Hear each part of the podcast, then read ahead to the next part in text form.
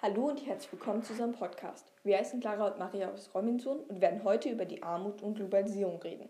Die Leitfrage lautet Verstärkung der Armut im Zuge der Globalisierung. Zuerst einmal werden wir auf unterschiedliche Definitionen der Armut eingehen und damit den Ursachen und Folgen der Armut weitermachen. Danach werden wir die Globalisierung definieren und Dimensionen dessen erläutern. Fangen wir mit den Definitionen an. Die Armut hat viele Aspekte, man kann sie zwar nicht alle einzeln benennen, aber in vier Kategorien unterteilen die relative, die absolute, die versteckte und die objektive Armut. Die relative Armut besteht, wenn das Einkommen weniger als 60 Prozent des Durchschnittseinkommens des jeweiligen Landes umfasst. Während die Mittel zur Sicherung des Überlebens oft gewährleistet sind, fehlen meist die Mittel für eine gleichberechtigte soziale und kulturelle Teilhabe, zum Beispiel Kino- und oder Theaterbesuche.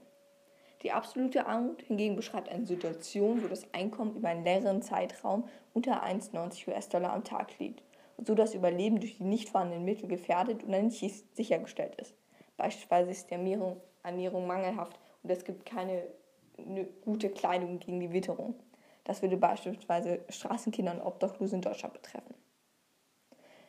Die dritte Armut, die versteckte Armut, besteht, wenn man objektiv gesehen arm ist, seine Armut verheimlicht oder nicht preisgibt. Man tut dies, weil man seine Mitmenschen nicht belasten möchte oder es einem unangenehm ist. Die einem zustehenden Sozialleistungen wie Sozialhilfe oder Hartz IV werden oft nicht in Anspruch genommen. Die vierte Art der Armut ist die objektive Armut. Dort haben Menschen das Gefühl, dass ihre Reserven nur für das Nötigste reichen oder zu niedrig sind. Es kann aber auch so definiert werden, dass die Person das Gefühl hat, nur eingeschränkt am kulturellen, sozialen und gesellschaftlichen Leben teilnehmen zu können. Allgemein gesagt gibt es diese vier Arten der Armut, doch selbst diese können insbesondere bei der objektiven Armut variieren. Doch was sind eigentlich die Ursachen? Diese werden wir nun nennen. Dazu werden wir uns zunächst mit mehreren Theorien der Armutsursachen beschäftigen, die allerdings nicht je als einzige Ursache genannt werden können. Sie und weitere, wie zum Beispiel nationale Faktoren des Landes, gesellschaftliche und familiäre Situationen spielen eine Rolle. Die erste Theorie ist der Geodeterminismus. Diese Theorie besagt, dass die Armut aufgrund der geografischen Lage des Landes besteht. So spielt hier das Klima und ein Zugang am aktiven Welthandel durch einen Meereszugang eine Rolle.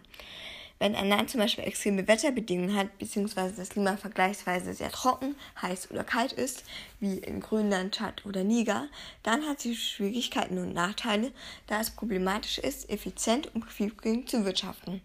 In diesen Binnenländern, also zum Beispiel in Tschad und der Niger, ist wenig Wasser vorhanden, was wiederum die Landwirtschaft und das Einkommen der Menschen vermindert. Dies begünstigt die Armut.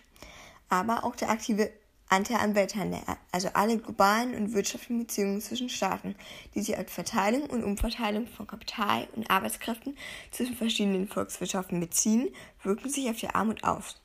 So befinden sich die meisten Binnenländer, außer in Europa, umgeben von armen und wirtschaftlich ineffizienten Ländern, was Transport an den nächsten Hafen erschwert.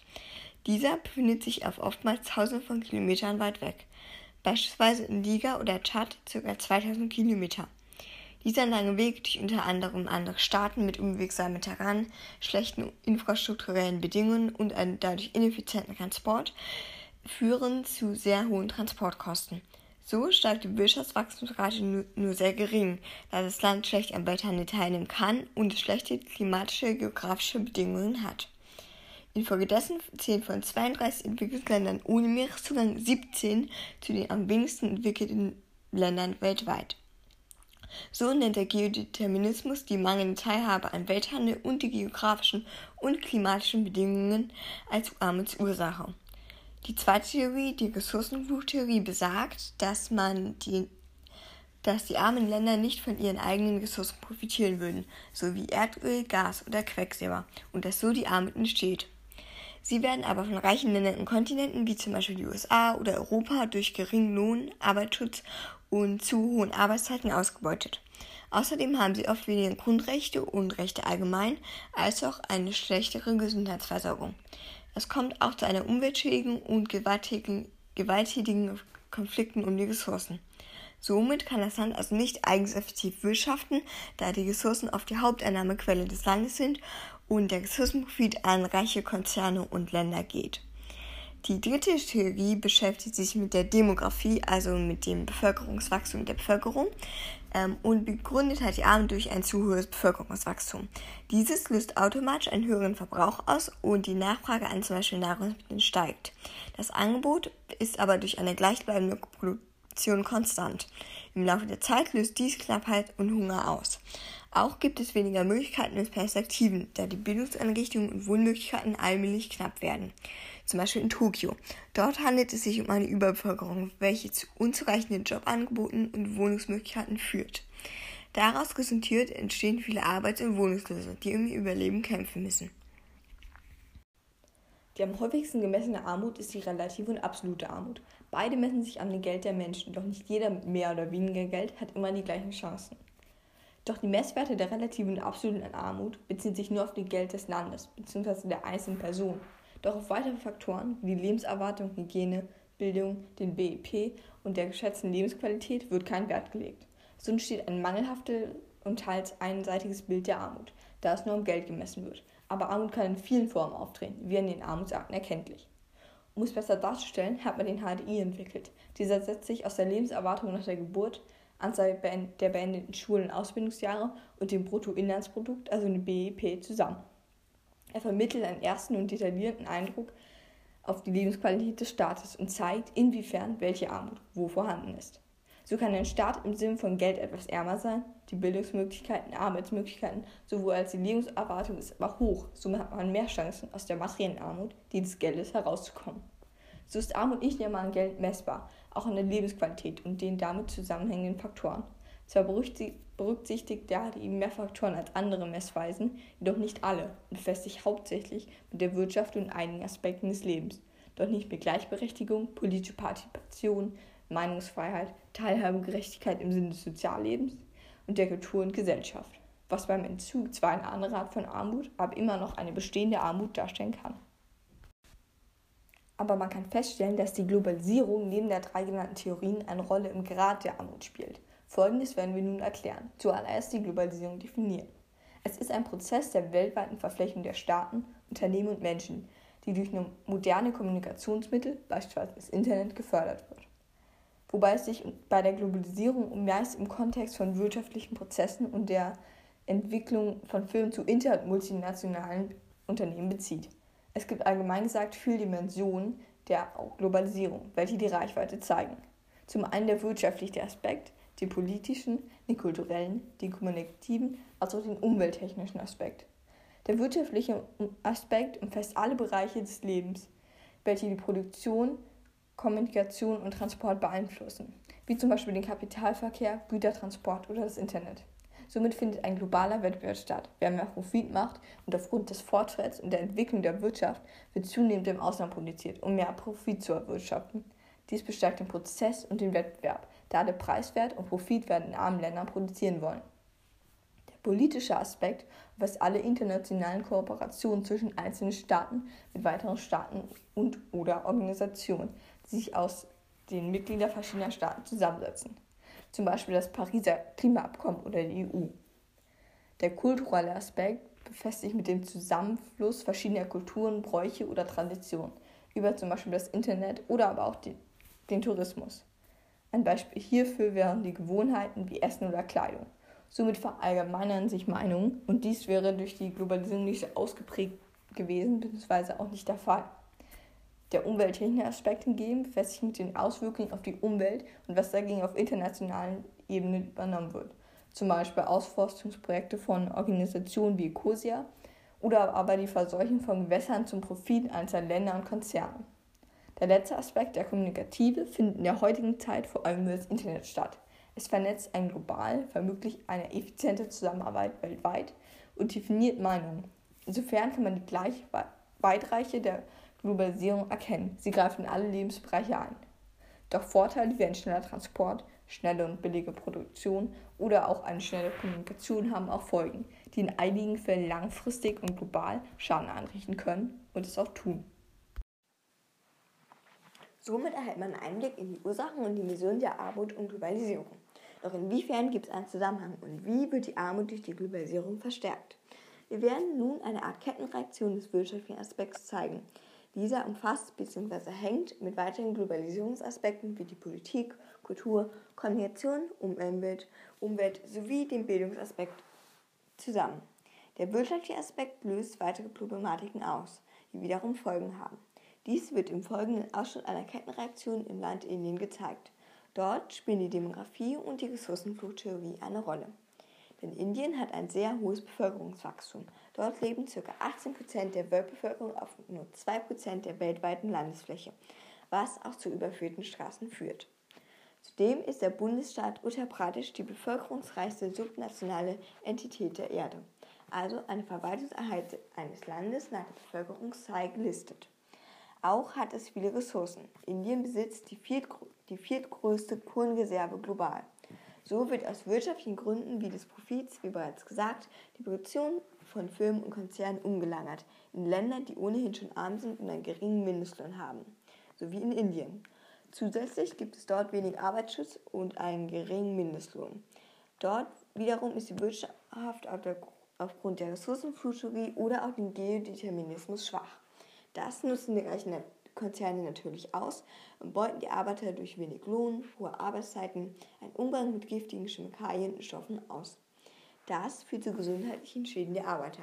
Diese können sich keine Arztbesuche leisten und haben meist auch keine Gesundheitsversorgung, wodurch sich das Problem verstärkt.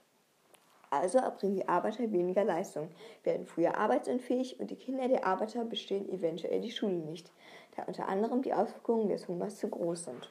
So ist es auch in Indien. All dies schadet so indirekt der Wirtschaft des Landes. Zusätzlich schadet der Umgang mit toxischen Chemikalien nicht nur den Menschen, sondern auch der Umwelt, was den Geodeterminismus bestärkt. Denn das Land hat nun vermehrt Probleme ähm, mit dem verseuchten Wasser, ähm, zum Beispiel die Landwirtschaft zu betreiben oder es als Nahrungsmittel zu nutzen. Der Fluss Ganges ist in Indien zum Beispiel verseucht und teils giftig. Dennoch wird er viel als Trinkwasser genutzt. Dies verstärkt auch die Trockenheit in dem meist schon ohnehin schon warmen Land, das Land, da das Wasser schlecht zur Landwirtschaft genutzt werden kann, wie bereits gesagt. Auch kann das Land nicht in alle landeseigene Produkte investieren, aufgrund der mangelnden Vermarktungsmöglichkeiten und des Profits der reichen Firmen, welche die Länder sozusagen abhängig macht, denn sie haben schlechte Bedingungen und der Profit wird nicht landesintern genutzt. Auch die Infra- und Stadtstruktur ist seit wenig ausgeprägt. Dieses verhindert unter anderem die Verbesserung der Wirtschaft. Dies könnte neben der Armut des Landes auch mit der Politik zusammenhängen.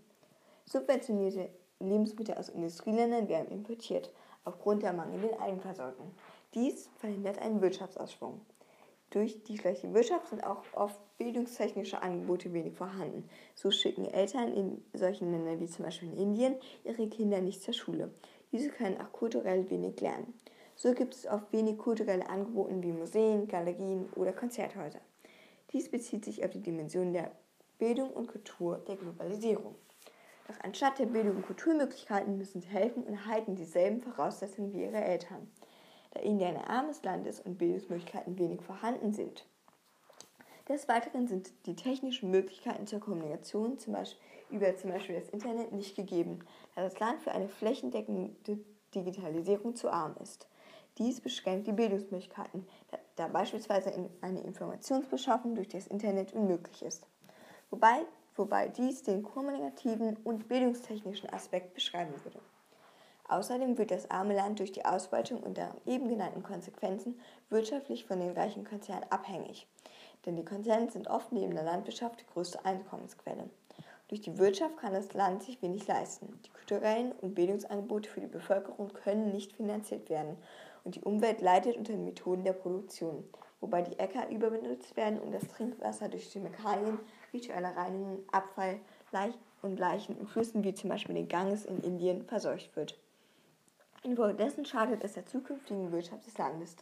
Denn selbst wenn die Firmen die anderen Methoden ändern sollten, wurden die Äcker bzw. das Wasser bereits geschädigt. Somit löst der Wirtschaftsaspekt der Globalisierung Folgen im Sinne der Bildung, Kultur, Politik und Kommunikation und natürlich Umwelt aus. So hängt die Armut und Globalisierung zusammen, denn die Globalisierung eröffnet große Möglichkeiten des Wirtschaftsausschwungs, was viele nutzen, wie reiche Konzerne. Aber es entstehen auch viele andere Nachteile, wie eben genannte. Es kann aber auch mehr Arbeitsplätze und Möglichkeiten schaffen. Dafür müssen aber die richtigen Umstände gegeben werden, damit das Land nicht so arm wird, wie zum Beispiel in Indien, dass politisch, kommunikativ, kulturell und bildungstechnisch als auch umwelttechnisch wenig handeln kann bzw. wenig handelt. Somit haben wir, wie bereits gesagt, eine Kettenreaktion infolge der Globalisierung und hauptsächlich des wirtschaftlichen Aspekts als Ausgangspunkt gezeigt. Daraus schlussfolgern wir, dass die Globalisierung und hauptsächlich der wirtschaftliche Aspekt Konsequenzen für weitere Dimensionen der Globalisierung hat und mitunter auch so zu den Armutsursachentheorien wie den Geodeterminismus, die Demografie oder die Ressourcenfluchttheorie führt. Dieses führt wiederum zur Armut. Es wird aber nicht nur die materielle Armut infolge der Globalisierung begünstigt, sondern auch die objektive Armut. Hierzu kurz ein Beispiel. Die Corona-Maßnahmen verstärken die objektive Armut durch die wenigen sozialen Kontakte, die dadurch äh, verursacht Vereinsamung, die fehlenden Kultur- und Freizeitangebote und auch weitere Restriktionen, wie zum Beispiel das Arbeitsverbot. Dies und auch weiteres löst unter anderem psychovegetative Probleme wie Depressionen aus, die sich mit der Zeit verstärken und zurzeit in vielen Bevölkerungsschichten vorhanden sind, insbesondere aber auch bei Kindern und Jugendlichen. Dies kann man auch als Armut definieren. Somit findet eine große gesellschaftliche Verarmung nicht nur im materiellen Sinne durch die Globalisierung statt, sondern auch der Corona-Maßnahmen im psychischen Sinne. So könnte man meinen, es findet gerade eine weltweite objektive Verarmung statt. Diesen Aspekt würden wir gerne weiter erläutern, jedoch führt uns hier zur Zeit, was leider sehr bedauerlich ist. Wir hoffen, es war sehr interessant. Vielen Dank fürs Zuhören.